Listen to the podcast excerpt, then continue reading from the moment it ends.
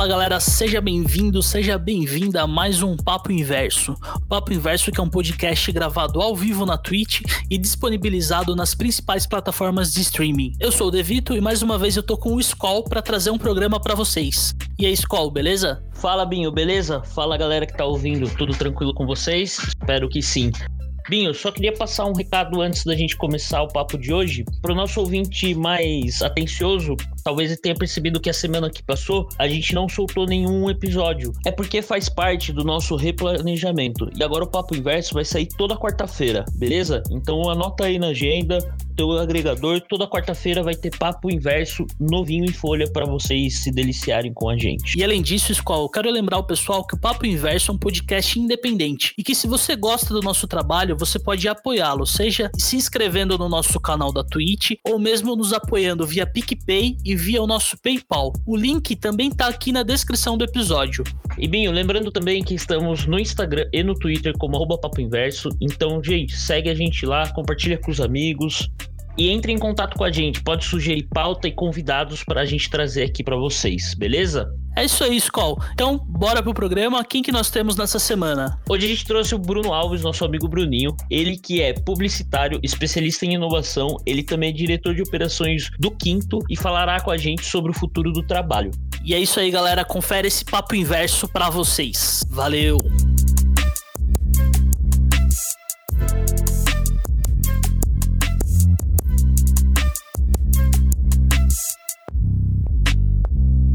Skol, uhum. essa semana a gente vai falar sobre futuro do trabalho.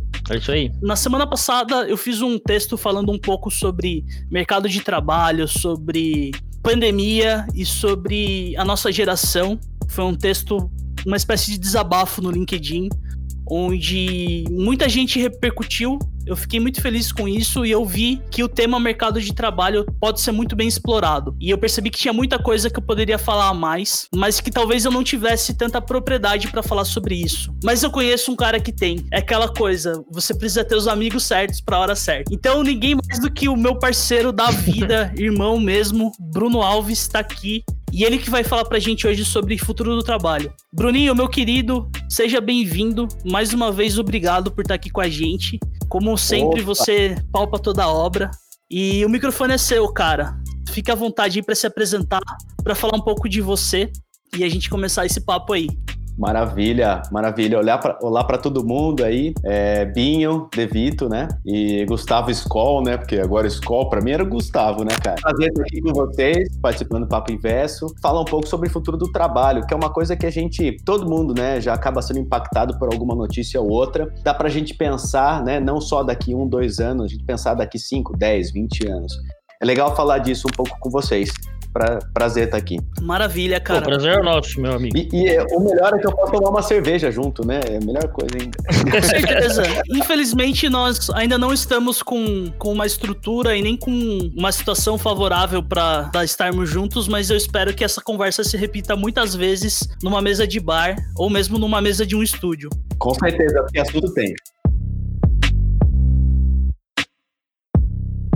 A gente está vivendo um mundo muito louco, onde as relações de trabalho estão mudando cada vez mais, e a gente vive uma, uma certa incerteza onde o que a gente aprendeu de trabalho até 2019 já não é mais a mesma coisa, e ninguém faz ideia do que vai ser daqui para frente. Ou faz, né, Bruno? Fala um pouco para a gente sobre o seu conhecimento. Você é um cara que estuda futurologia também, mas eu quero que você se apresente um pouco melhor falando da sua bagagem como publicitário e agora como Bom, vamos lá. É, startupeiro. É, eu sou Bruno Alves, eu tô com 34 anos, já sou meio velho, já sou, a gente tava até brincando aqui, eu, já, eu sou, quase sou um baby boomer, não, tô brincando, mas já sou um cara mais velho aí do que, até do que a galera que eu me relaciono diariamente no Quinto. Eu sempre vim, eu vim da área de comunicação, eu sou formado em publicidade e propaganda, fiz pós em vendas e trade, tipo, nada a ver. E eu fiz minha carreira basicamente alternando em duas áreas. Uma, comunicação, publicidade, legal, eu era da área de criação, e baterista músico. Então, época ou outra, eu estava uma época é, em agência de publicidade, então eu largava tudo, ia lá viver de música, fazer turnê por aí, rodar o Brasil, Estados Unidos, essas coisas. Então, eu sempre fui um cara que tive essas duas coisas na mão. Um cara metódico como eu e vocês que me conhecem, meus amigos sabem que eu sou bastante, a, a parte de viver de arte é uma coisa muito desafiadora. Isso acaba, eu acabei aprendendo uma outra forma de lidar e tentando desenvolver algumas outras partes, né, nesse estilo de vida. Mas o legal disso é que depois de tentar né, viver só de arte, não deu certo. Né? Eu voltei para o mercado de comunicação e eu passei em agência de publicidade de novo, passei em veículo de comunicação, fiz consultoria para veículos de comunicação, para agências e para clientes finais, né? Porque dentro da comunicação é, existem os veículos de comunicação, os clientes, que são os anunciantes, as agências, que são intermediadoras, que fazem a parte criativa, estratégica, faz o planejamento de comunicação. Então, sempre fiquei nessa área. Mais tempo eu fico na TV Tem, que é afiliada à Rede Globo aqui do interior de São Paulo. Ela atinge 318 cidades do interior de São Paulo, então é uma afiliada da Globo muito representativa. E eu participei da época de que cada unidade da Globo eu acho que são 26 grupos, 27 grupos de afiliadas da Globo pelo Brasil, né? Porque a Globo é muito grande, então tem as suas afiliadas. E a TV Tem foi uma das primeiras que fez a implantação do seu próprio portal de notícia, o que na época era uma coisa super absurda, né? A, a TV Tem teve o, o temmais.com e depois eu participei da migração para o G1, que daí unificou toda essa estratégia digital. Foi um desafio tanto porque o modelo, principalmente da minha área, parte do modelo comercial, não sabia o que ia acontecer. Alguém, no fim dos anos 2000, na época do, da bolha né, do, da internet, falou que informação tinha que ser de graça. E eu acho super válido isso. Mas isso se tornou um padrão né, para o mercado que veio depois, né, para a gente pensar, né, por uma informação chegar atualizada, com qualidade para você, vai o trabalho de muitas pessoas para que aquilo aconteça. O, o De Vito trabalhou no G1, é, foi um dos trabalhos que ele teve aí na, na experiência dele, e sabe como custa para você manter uma operação disso. Então foi uma coisa muito difícil, porque como os portais iam cobrar por conteúdo, na época não existia paywall, né, que você pagava para conteúdo, a gente sobrevivia de anúncio. Então eu comecei no G1 como web designer, fui pro PEC, que é operações comerciais, que cadastra banner. Daí fui para assistente de marketing, marketing, e daí eu é, me tornei gestor comercial de internet. Posso falar para vocês que era um desafio tanto vender banner sem inteligência na época para os clientes. Foi uma experiência legal, mas em um certo momento eu desencanei, falei, ah, foda-se tudo. Saí de lá com um projeto de uma startup justamente de jornalismo que se chamava Fonte, que é uma forma de fazer um jornalismo colaborativo. Né? Você fazer, eu, a gente vai entrar nesse assunto, mas uma uberização do jornalismo local. Comecei a trabalhar nisso, mas daí numa época um ex-chefe meu da TV Tem fez o mesmo fluxo, né, com 15 anos a mais, fez o mesmo fluxo, largou tudo e começou a trabalhar numa ideia dele. Foi ter um tempo sabático e teve a ideia do quinto.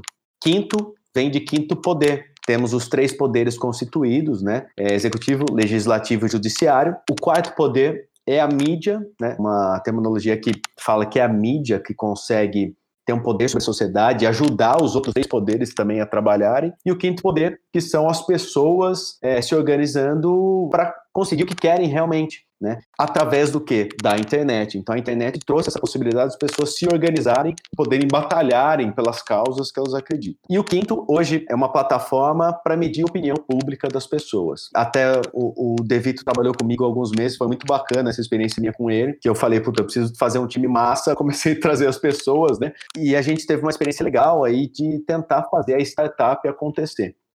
Sem falsa modéstia, foi um, um período de muito aprendizado, cara. Porra, startup é, um, é aquela, aquela máxima, né? É você montar um avião com ele voando. Foi muito louco. Muito, muito louco. E só a gente sabe, né, mano? É, cara, porque a gente entra no furacão. É, para quem tá ouvindo é, e assistindo, startup né, é uma palavra que tá em todo lugar hoje em dia. E já existe, né, há duas décadas, né, essa palavra, desde a bolha da internet. Startup é uma empresa com modelo de negócios voltado totalmente ao digital que ela consegue, com pouco recurso e estrutura, atingir muitas pessoas. O Instagram, por exemplo, foi uma, é uma startup, tem um modelo de startup até hoje, mas foi vendido por um bilhão de dólares depois de um ano, com seis funcionários. Então, é uma empresa super enxuta, que consegue atingir milhões e milhões de pessoas. E o quinto tem esse modelo, porque o quinto tem o core, né? Ele funciona totalmente digital. Como que é o quinto? A gente faz perguntas de sim e não. Para a pessoa responder essa pergunta, a gente cria um texto de apoio, que pode ser desde um tema como legalização do aborto, mas pode ser também se o Palmeiras tem ou não mundial. Então a gente tenta trazer para dentro. Ou tem algum palmeirense, Gustavo, Gustavo Palmeirense, né? Não, não, eu só sou paulino. Eu sou não praticante. sou não praticante. Então a gente mede a opinião popular. Claro que a gente fala o mínimo necessário para a pessoa poder opinar e a gente consegue fazer com que medir se as pessoas querem, por exemplo, se acham, né, agora no caso, se acreditam que o Bolsonaro sabia do paradeiro do Queiroz, por exemplo. Então a gente mede todos os tipos de questões ali dentro. E quanto mais pessoas votarem qualquer tipo de assunto, mais a gente tem força para gritar para o quarto poder, que é a mídia, olha, as pessoas pessoas querem isso, as pessoas acreditam nisso. E a mídia também ajuda nós e a mídia fazemos pressões nos três poderes, como mudanças de lei e tudo mais. O quinto hoje ele está em fase always beta, né, como o Facebook é, a gente está sempre tá always beta, mas a gente está com 50, mais de 55 mil usuários, o que faz com que a gente tenha uma participação maior do que uma pesquisa do Ibope, por exemplo. Então a gente tem pessoas distribuídas no país todo. Estou falando bastante do quinto porque é um gancho, sim, eu acredito, e é uma das minhas motivações para acordar todo dia e trabalhar trabalhar nele, que é um tipo de negócio que é para o futuro do trabalho, que é para o futuro da população e como ela vai se organizar ali para frente. E já até me antecipando aqui, pessoal, eu já fiz algumas apresentações sobre o futuro do trabalho e acho que vale eh, ressaltar de que nada aqui é científico, né? Porque a ciência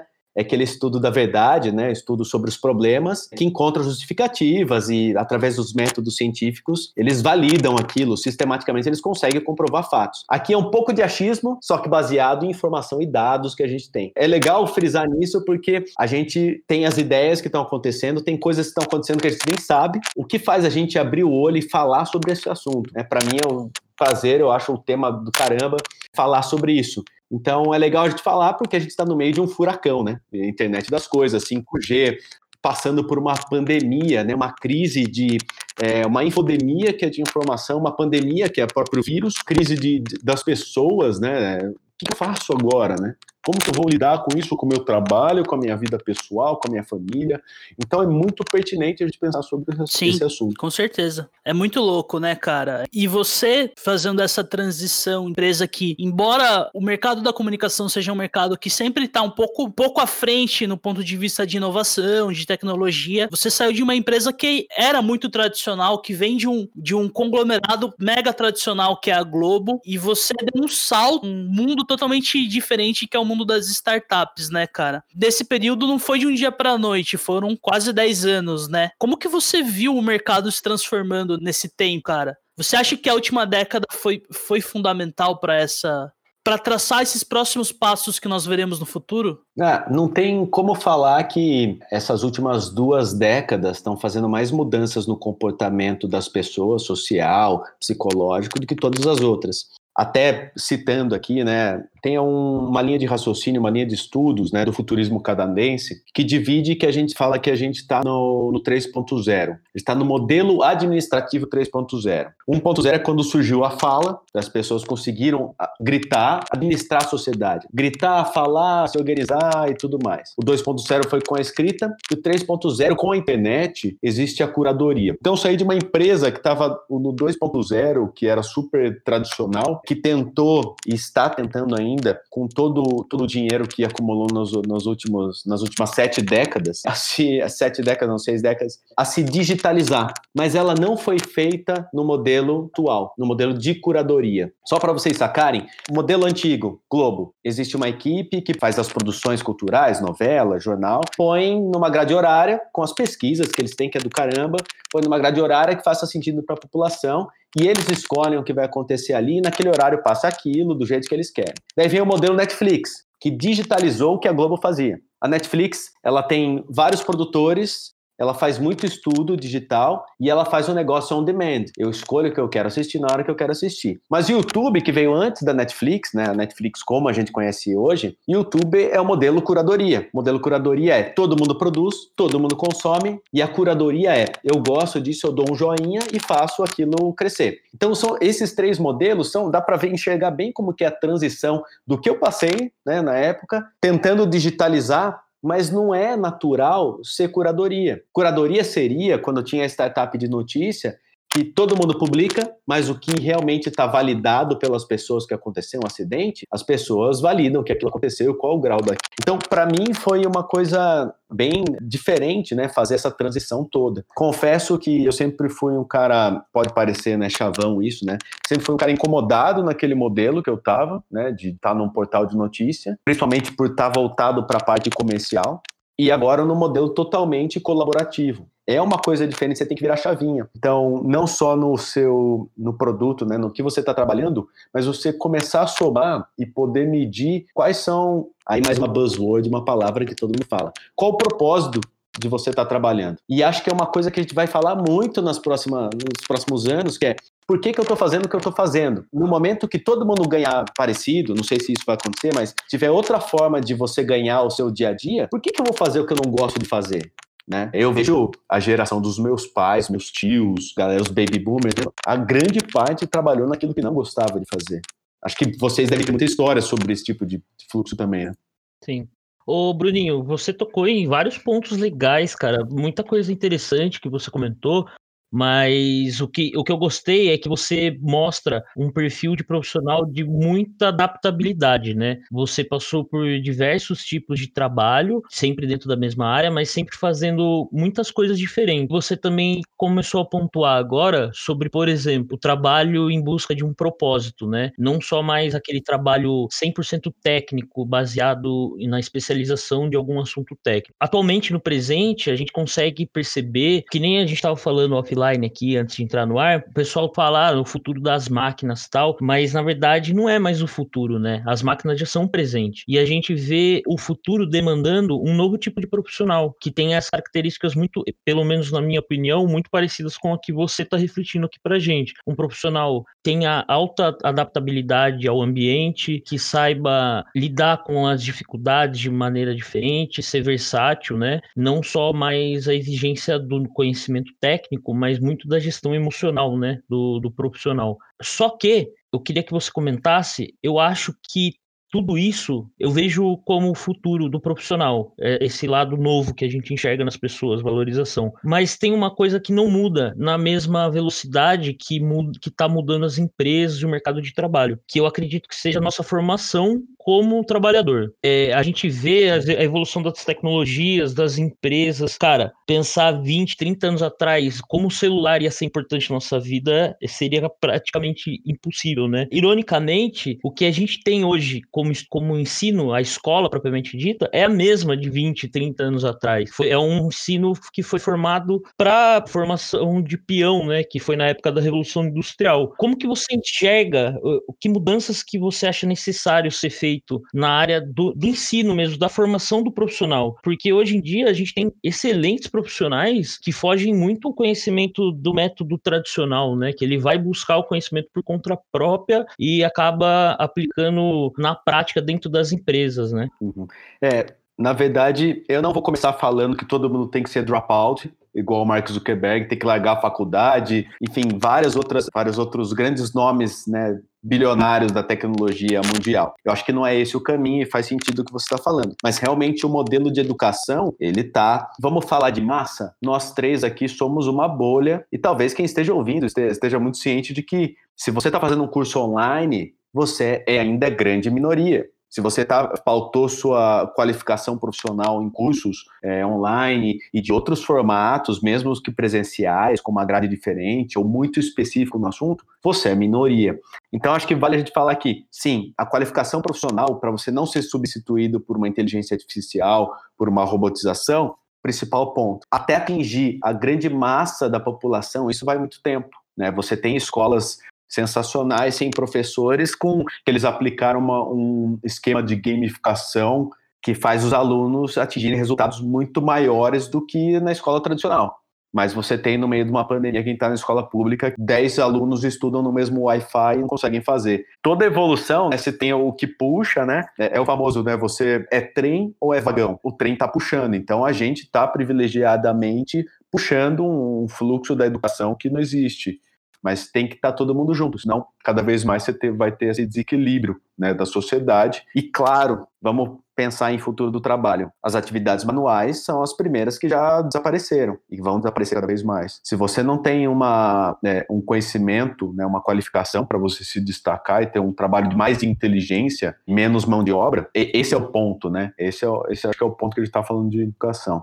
A gente falava offline sobre precarização do trabalho e sobre máquinas, né? O Bruno até brincou falando assim: ah, o pessoal fala de futuro das máquinas, isso não é o futuro, isso já está acontecendo. E a gente vê isso da maneira mais simples possível, indo num, num grande supermercado, numa grande rede de supermercados como um extra da vida, ou até uma rede mais regional que tem aqui na nossa cidade, que é Sorocaba, e vendo que já existem polos de atendimento automatizados, onde você tem caixa em que você não precisa mais do operador de caixa. Você mesmo passa seu produto e você paga e vai embora. Eu lembro, aqui no interior não tem ainda, mas quando eu tava em São Paulo, que eu levei um susto quando eu fui no McDonald's e eu queria pedir meu lanche e não tinha atendente. E eu, molecão, piazão do interior, fiquei olhando assim, falando, meu, como é, como que faz? E daí eu vi que fast food, a maioria dos, dos, das redes já tem totem, que você também pede e o pedido vem automático. Nisso já você matou três postos de trabalho. O cara que anota o seu pedido, o cara que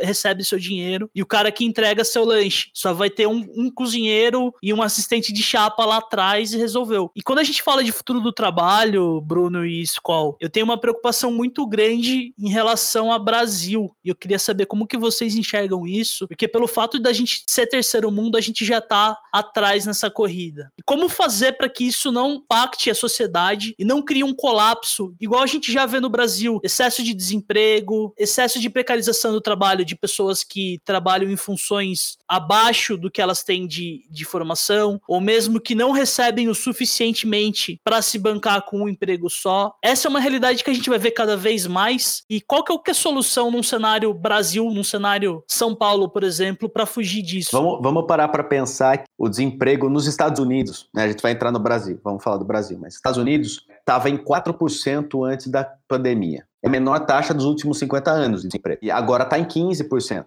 Daí o que, que acontece? Quem cai primeiro? O emprego informal. A informalidade é quem, quem sofre primeiro. A gente sabe que o Brasil tem muita informalidade. A gente tem esse modelo de trabalho em qualquer lugar, enfim. E hoje o Brasil está com o último dado que eu vi, né? Está com 12,6 milhões de desempregados. É 11%, 11 de desocupação. Então, 11% de taxa de desemprego. Quais são os métodos que o governo está fazendo para que essa galera continue tendo o mínimo necessário? Tá, essa é uma informação a gente entra em outra informação, que entra na, na parte da economia compartilhada, que a gente comentou esses dias também, que é a gig economy, a uberização de tudo. Então, essa galera está sofrendo, e está sofrendo pelo principalmente porque é informal, só que está tentando sair da informalidade. Aí a gente entra em barreiras que toda inovação traz. Você inova e depois você tenta é, trazer as partes legais, né? Então, ainda não existe um modelo se é considerado empregado, se não é. Então, essa briga tá a todo momento. Tanto que a gente está gravando hoje, terça-feira, amanhã vai ter a paralisação dos entregadores de aplicativos. Por quê? Entregador de aplicativo é uma categoria que está trabalhando três vezes mais nessa pandemia. E eles estão. E eles. É, é, bem complicado, porque eles ficam no meio de, das leis, né? O aplicativo é um intermediador, né? O Uber, por exemplo, é um intermediador né, da pessoa que está trabalhando, só que a pessoa não é funcionário, não é CLT, né? Só que o cara tem um, umas boas práticas para poder estar tá ali dentro. Opa, então tem regras para você ser o, o meu prestador de serviço. Mas por outro lado, ele não tem horário fixo e ele trabalha como ele quiser. Então é, um, é uma área muito complicada para gente, a gente saber, porque não existe modelo ainda. No mundo, né, tem alguns modelos, alguns países que já, já pegaram essa informalidade, né, se quem trabalha para aplicativo já conseguiram criar uma lei, né, adaptar a lei, mas aqui ainda não esse vínculo entre os produtores, né, e os consumidores, né. Então, na verdade, não dá para saber o que vai acontecer daqui um ano, dois anos, três anos. Será que o Brasil, porque atualmente a gente também conta com algumas surpresas nas decisões trabalhista, educação, enfim, hoje está tá mais sensível ainda para a gente ter algumas mudanças. Então, de repente, os empregadores, as empresas de aplicativo vão ter que contratar todo mundo, Daí o Uber vai sair do Brasil, ele vai tirar emprego de milhares de pessoas. Não dá para saber o que vai, o que vai acontecer, né? Mas eu acho que a gente vai ter que achar esse modelo, né? O, o, direito do trabalho vai ter que ir atrás disso e poder oficializar, né? Fazer essa relação de trabalho, é relação de trabalho ou relação de emprego? Vai ter que escolher fazer o meio do caminho. Tem muita gente defendendo que tem que ser empregos, é uma relação de emprego mesmo. É protegida pelo Estado, você ter benefícios e tudo mais. Mas, a, pelo que eu entendi, a manifestação que vai acontecer amanhã é apenas para que as empresas de aplicativo ajudem eles com algumas. É, puta, se eu, se eu tô com Covid Puta, eu tenho que ter um auxílio mínimo. Ah, você tem que me dar luvas, máscaras e álcool gel. Então, é menos, muito menos do que esse assunto macro que está falando do CLT. É alguns, alguns benefícios pequenos para quem está prestando esse trabalho. Então, é difícil você achar como que vai ser o próximo caminho, mas eu acho que a gente vai ter alguns anos ainda de adaptação. É, com certeza. E nesse aspecto a gente entra em um outro ponto, que é a questão da desigualdade social que ela está aumentando cada vez mais. Esse é um processo previsto e que não é algo, como eu posso dizer, não, não é um problema num sistema que a gente vive, que é um sistema capitalista. Na verdade, ele, é, ele é planejado. Quando a gente pega alguns teóricos da comunicação de esquerda, como o Milton Santos, por exemplo, ele já vai falar que o capitalismo ele é um sistema em colapso e ele cresce a partir do colapso. Igual você falou assim, ah, é, se começarem a pressionar, o Uber vai sair do Brasil. Cara, eu tenho minhas dúvidas. Será que sai mesmo? Talvez num, num panorama global, ter que regulamentar o motorista no Brasil, o Brasil não vai dar tão lucro quanto, sei lá, no México, onde as leis são mais flexíveis. Mas de certo ponto, a empresa está tendo lucro. E eu acho que essa é uma grande dificuldade que a gente enfrenta, cara, e que é muito difícil para nossa geração, principalmente que é uma geração que não está acostumada a ter as coisas a médio e longo prazo. Nós somos uma geração muito imediatista. A gente fala muito sobre isso, né, Bruno? Que a gente vê cada vez mais e mais novos profissionais com isso, com esse. Tem uma ânsia de fazer, mas também tem uma ânsia de ter um retorno imediato. Quando a gente tem um panorama global desse, onde você trabalha muito e você não se sente pago suficientemente por, pelo tanto que você está trabalhando, isso gera insatisfação, isso gera frustração. A pessoa fica frustrada. E isso acho que é, que é muito doido, porque a gente está vendo cada vez mais é, profissionais frustrados, cara. A gente está vendo pessoas que não se sentem bem trabalhando com aquilo que elas fazem. E daí a gente tem o dilema, né? Se, se, tra se trabalho tem que trazer a satisfação pessoal mesmo, ou se trabalho é só uma fonte de dinheiro? Não sei, acho que eu viajei muito agora, foi mal. Não, mas, mas, mas faz todo sentido, cara. Na verdade, eu acredito que não é que a gente está cada vez mais insatisfeito, é que agora a gente assume que o nosso trabalho tem que trazer algum tipo de prazer. Onde eu passo oito horas por dia, hoje a gente tem a ciência de que ele pode ser mais prazeroso. Então, tem até um relatório bacana aqui, até eu falo no fim aqui, o um relatório da Mônica Magalhães, Magalhães que é Work Life Revolution que fala justamente sobre, sobre esse tipo de relação de trabalho, né? O que, que era, o que, que é agora, o que, que vai ser daqui a pouco.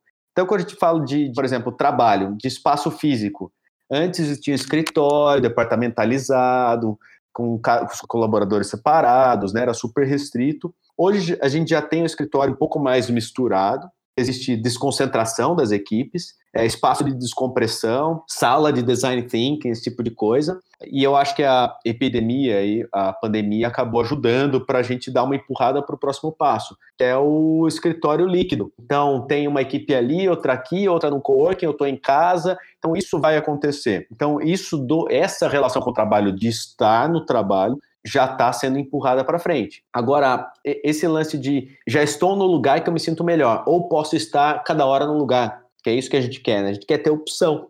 Né? Então, a gente quer ser engajado para fazer as coisas, quer ter um objetivo Aí volta o propósito, que é ter um objetivo claro e definido do que eu preciso fazer, que é estar participando de alguma coisa. Não só fechando a parte fiscal do mês, todo mês, de uma empresa X. Então a gente quer ter significado. Batendo carimbo, né? Batendo carimbo, batendo hora. Cara, o que está acontecendo, e é muito legal isso, muitas empresas, até no Quinto, o Quinto é uma startup, mas a gente nunca tinha trabalhado totalmente online. E as coisas fluem. E você vê que sua produtividade é de manhã. Eu sou um cara produtivo de manhã. Eu acordo seis da manhã. Não, não sou do 5 a.m. Club. Não, não compactuo com isso. Mas eu acordo seis da manhã. Das sete às dez, eu resolvi 70% do meu dia. Esses 30% são atividades manuais que eu vou fazer ouvindo um som. Eu não tenho, que não me desafiam tanto quanto os outros. E cada um vai achar a sua fórmula. Então é mais livre para você estar. Tá. Isso te dá mais prazer, isso faz com que você exija até menos, em alguns casos, da sua própria remuneração direta. Não é só ah, ah, por que, que a gente está numa empresa, o que, que a gente quer de uma empresa, né? evoluir na empresa. Não é só salário. Você quer estar tá, é, num cargo de exposição,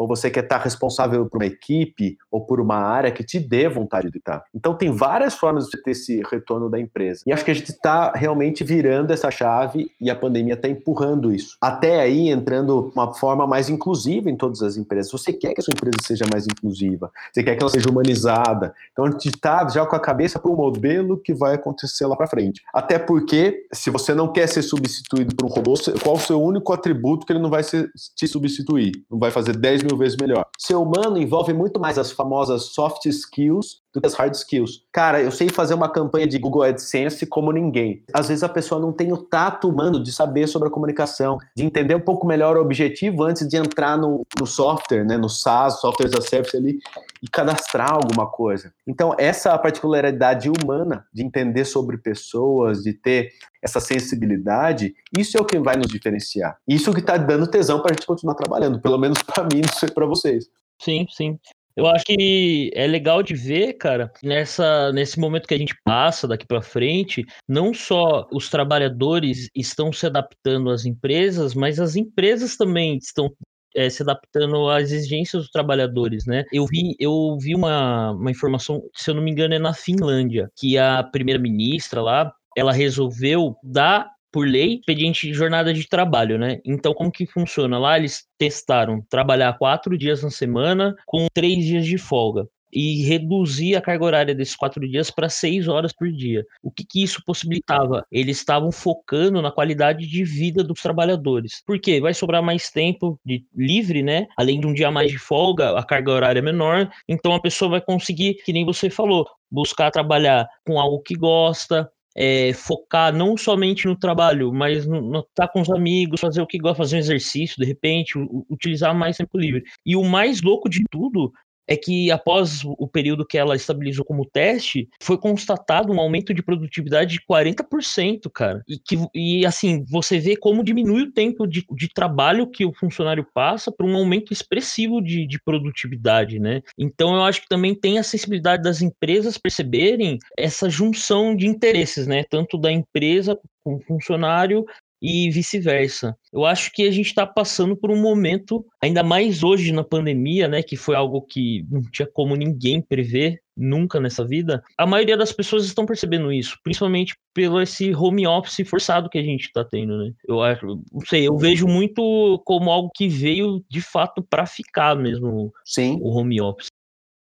Tem muita empresa que estava trazendo em pleno 2020 palestra, pagando, sei lá, milhares de reais, palestra de transformação digital. Para você ver como, de novo, né, não são só pessoas, vamos falar de empresas. As empresas também têm uma grande diferença de mentalidade para o caminho que a gente está tomando como, como humanidade, né? É, o caminho digital, né? Porque não é, não é nem transformação digital, é transformação para o digital. Então você vê uma diferença, mas a, as empresas, a, acho que Google, Facebook, as primeiras que começaram a criar esse modelo de trabalho diferente, todo mundo começa a copiar porque existe um modelo, né? Nubank e tudo mais. Mas existe um outro ponto aí, né? Elas estão se atualizando, mas elas continuam exigindo do funcionário, às vezes, coisas muito críticas.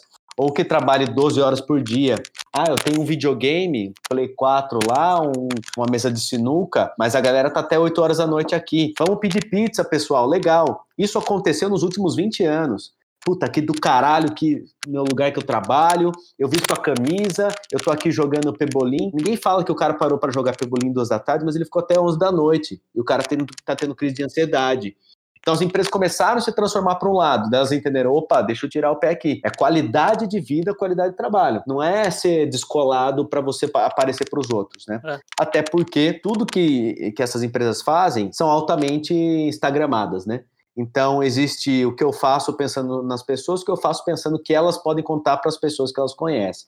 Então, acho que está tendo um alinhamento, né? Que a gente passou do ponto, agora a gente vai voltar um pouco e que faz, faz sentido isso que você falou, Scott. Às vezes, trabalhar menos. Ó, a estrutura está montada aqui para você se divertir. É um espaço de descompressão. Mas eu não quero que você fique aqui. O objetivo da empresa tá, é pesado, é pesado, beleza. Mas 5 horas da tarde, tchau para você. E eu acho que é esse equilíbrio, Até né? Até porque convenhamos, falando até um exemplo, eu vou falar uma coisa que com certeza vocês vão se identificar. Ninguém é produtivo oito horas seguidas, cara. Não adianta a empresa exigir que você chegue oito da manhã, coloque o dedo no ponto, que você trabalhe até seis da tarde, parando uma hora para almoçar, interruptamente, e que você vai todo esse período do tempo tá produzindo. Isso aí nunca existiu. Isso aí, cara, não é, não é da nossa geração, não é da anterior nem da outra. Sempre teve o cara que passa um tempo no cafezinho, sempre teve o cara que abre mil abas pela manhã para ler, para depois começar o relatório. Eu acho que né? às vezes o, esse, essa exigência de você ficar X horas no trabalho até a mais, às vezes acaba tornando a pessoa um pouco mais improdutiva, e, né? Birra,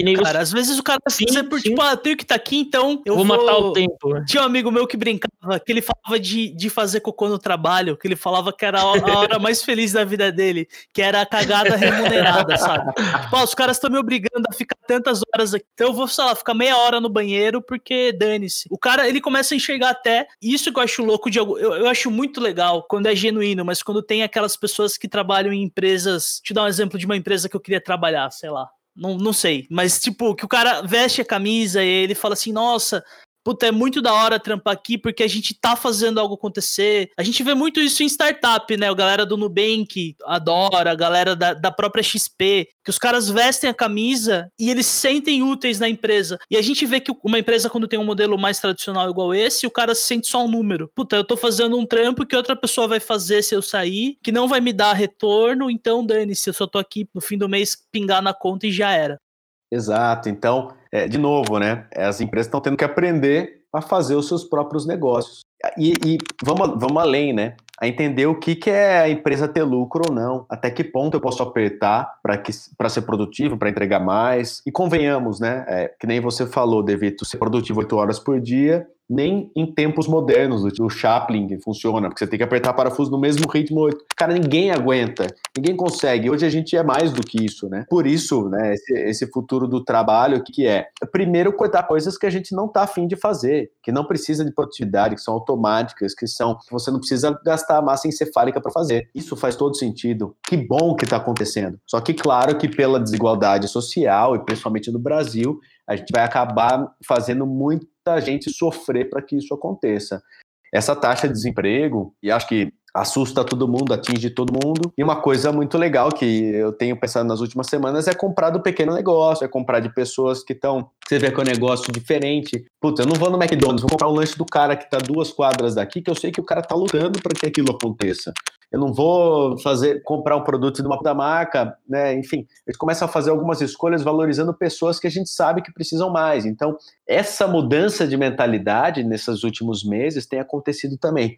De novo, é desigual, mas tem acontecido. Né? Então, eu tenho preferido comprar comida, porque eu não sei cozinhar porra nenhuma. Eu compro comida de, de, de, galera que eu sei que é pequeno. Então, cada semana é de um, sabe? Então, isso faz o sentido, porque a gente entende que existe uma, uma categoria de pessoas que estão dependendo daquilo. E essas pessoas estão fazendo isso porque ou estão desempregadas ou porque acreditam que fazem melhor do que outros, e normalmente fazem. Então, é, é a gente a gente está se equalizando, está esse grande ruído. Aí, pensando nas empresas, voltando um pouco para as empresas que se acham inovadoras no modelo de trabalho. É um movimento pendular como eu acredito que é grande parte da evolução. Então elas vão lá, exageram no tipo de descompressão e tal, tal, tal, exigem do funcionário não sei o quê, depois elas vão chegar no modelo que faça sentido evolutivo, que seja entre aquelas empresas convencionais, que a gente via há 15, 20, 30 anos, e as empresas que estão hoje em dia fingindo que são modernas. Né? Ô Bruninho, dá uma previsão aí, o que, que você acha com a pandemia, principalmente até por causa da pandemia, qual você acha que são os cenários possíveis aí de um futuro a médio, longo prazo aí? O que, que você acha que vai acontecer no mercado de trabalho no geral? Tá, a versão otimista, eu vou na versão negativa, pessimista, tá? Tá, não, fica à vontade. Na verdade, a gente está passando por esse lance muito doido no mercado de trabalho. E a gente tem uma. A gente não pode negar que, particularmente, aí é opinião minha, tá, pessoal? Que a gente tem uma, um modelo de trabalho que é muito produtivo, que é a China. Tem muito mais pontos negativos do que positivos. Mas ali mostra como pode ser a robotização, como pode ser uma economia que está trazendo. que movimenta o mundo inteiro. Isso é versão pessimista, porque ninguém quer trabalhar como a nação chinesa trabalha, porque é super exploratória, não tem nada a ver com parte de é, humana que a gente está falando e tal, tal, tal. mas eles estão puxando a evolução tecnológica para o lado deles. Como a gente é mais comedido aqui no Brasil, a gente segue muito o que os Estados Unidos falam, né? Na verdade, o brasileiro é um ser muito sociável, conectado, né? Muito mais que várias nações. E a gente acaba seguindo os modelos americanos. Eu acredito que a gente vai deixar de, de pensar, né? A gente vai procurar esse propósito na empresa que a gente está trabalhando, a gente vai procurar trabalhar menos e a gente vai procurar ter o mínimo necessário. Isso é a minha versão otimista, tá? Que às vezes você não precisa trabalhar 12 horas por dia para ter seus X mil reais por mês. Então é difícil a gente trazer esse papo como alguma coisa para daqui dois anos, cinco anos, dez anos. Eu não sei daqui dois anos. Dois anos talvez seja na mesma, até porque a gente vai estar tá recuperando dos últimos, dos últimos seis meses. Mas é bem difícil, viu? Skol? É, aí viram conjecturas e viagens. Sim, é até porque tá tudo mudando muito rápido, né, cara? Exatamente.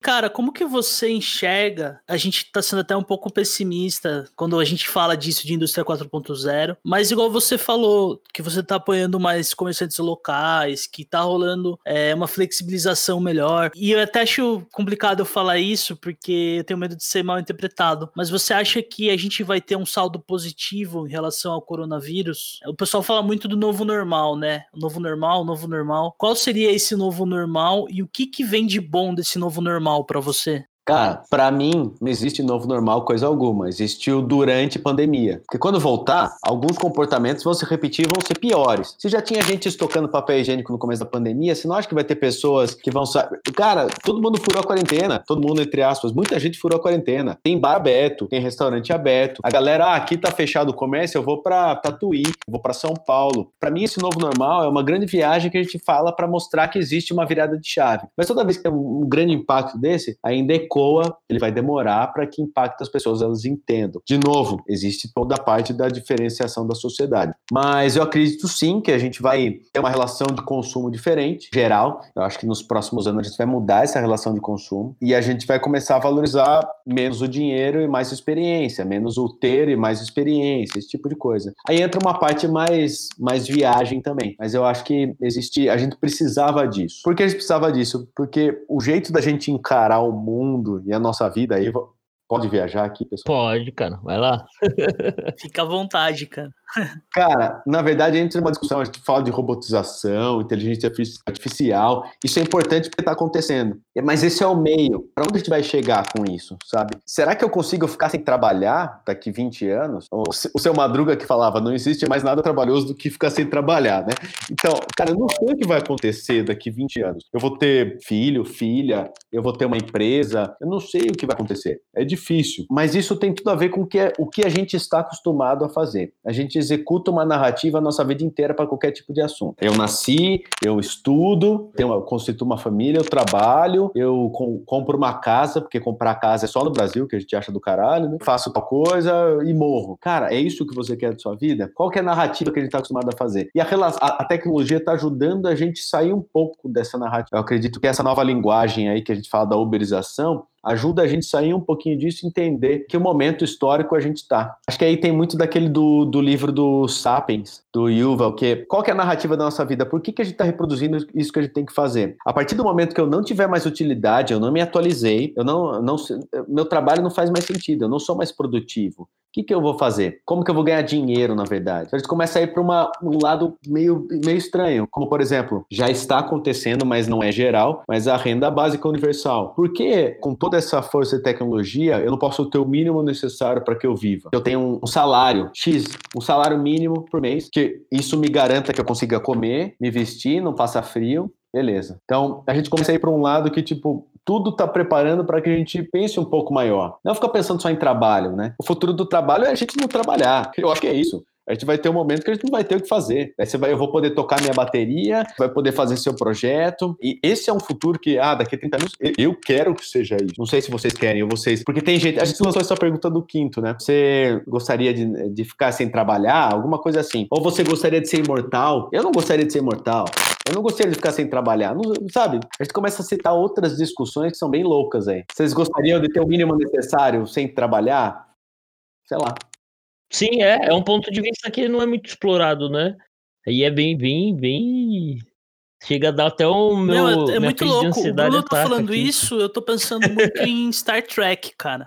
Eu, como bom nerd aqui da mesa, já viajei muito, mas você está falando isso, tipo, ah, uma sociedade com uma renda básica, uma galera com mais tempo, sem se preocupar em ter que ter o pão de cada dia, o que, que a gente pode fazer? E a premissa de Star Trek, da maioria das ficções científicas, é isso: que a partir do momento que a humanidade não se preocupa com coisas consideradas retrógradas para um futuro, que é a guerra, que é a fome, que é a pobreza, isso traz evolução. E o mundo de Star Trek é isso: no futuro, os caras fazem as viagens espaciais, eles estão conhecendo novas culturas, novas tecnologias, novos mundos, porque os problemas na Terra acabaram, porque é uma sociedade que é baseada em paz e não tem pobreza, entendeu? As pessoas elas têm isso. E eu acho que, é que a gente vai caminhar para isso se a humanidade seguir para esse lado, cara. A gente vê casos, o Elon Musk ainda tem o meu pés atrás com ele, mas a gente vê caras como o Bill Gates, por exemplo, que investe nisso, né? O cara tem essa interpretação que o mundo precisa mesmo de, de mudanças, precisa de empresas mais ativas porque só assim a gente vai de fato evoluir. É muito que o você citou o Sapiens, o, o Homo Deus trata um pouco isso, né? Que é o,